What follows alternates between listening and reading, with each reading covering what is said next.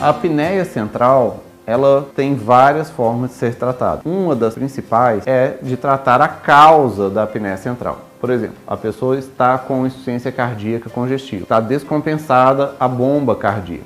A pessoa tem que pôr medicamentos, fazer é, terapêuticas para melhorar a bomba cardíaca do coração durante o dia e durante a noite. Isso por si só já pode melhorar a apneia central. Também é possível usar medicamentos como a cetozolamida, que aumenta e estimula o drive respiratório da pessoa durante a noite. Também medicamento como a exopiclona, que estabiliza o sono e aumenta o drive respiratório. Até mesmo a combinação da exopiclona com a acetozolamida pode estimular o cérebro a respirar mais durante a noite. E se caso a pessoa tenha também apneia obstrutiva e precise do CPAP, pode ter prolongamento de cânula para aumentar espaço morto e assim aumentar o acúmulo de CO2 e o CO2 é um estimulante para o cérebro provocar